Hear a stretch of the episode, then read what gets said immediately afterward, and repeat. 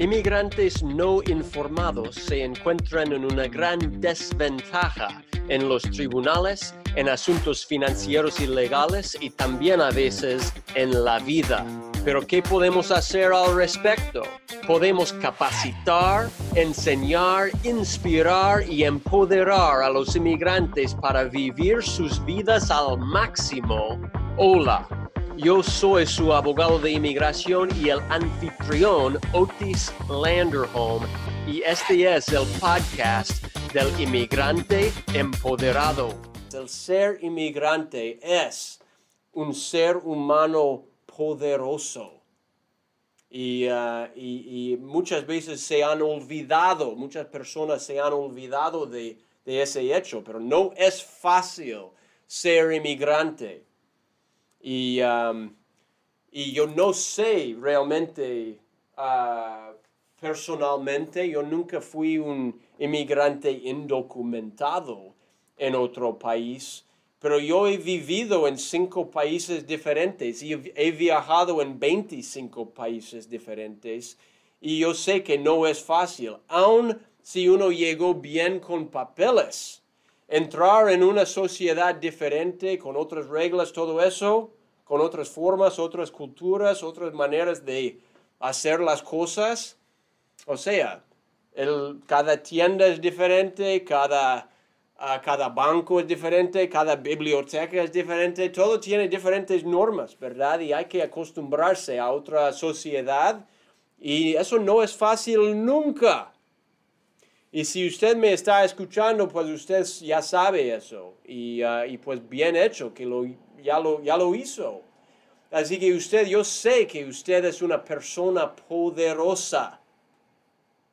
Y es un gran honor para mí trabajar con inmigrantes. Es un gran honor para mí estar con usted el día de hoy.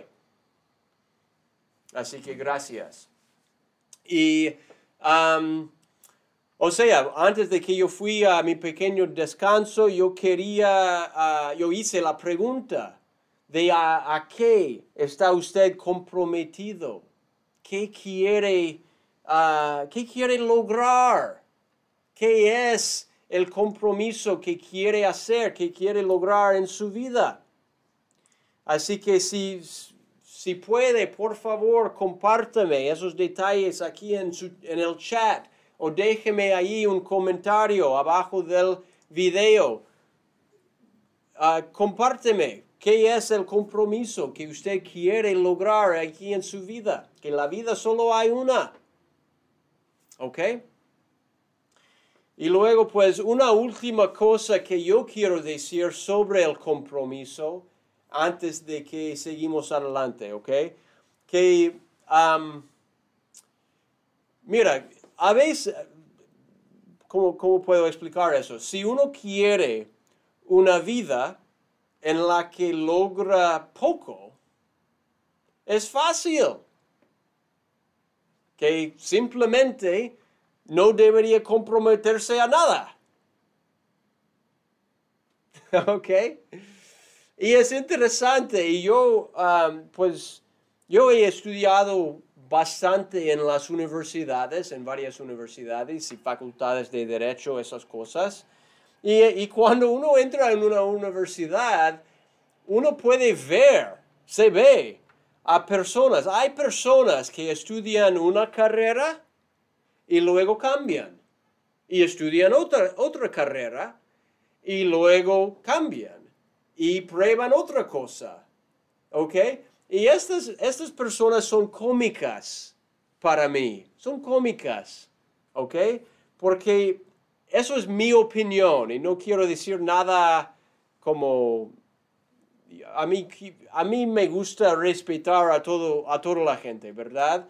Pero en mi opinión, estas personas no están logrando nada.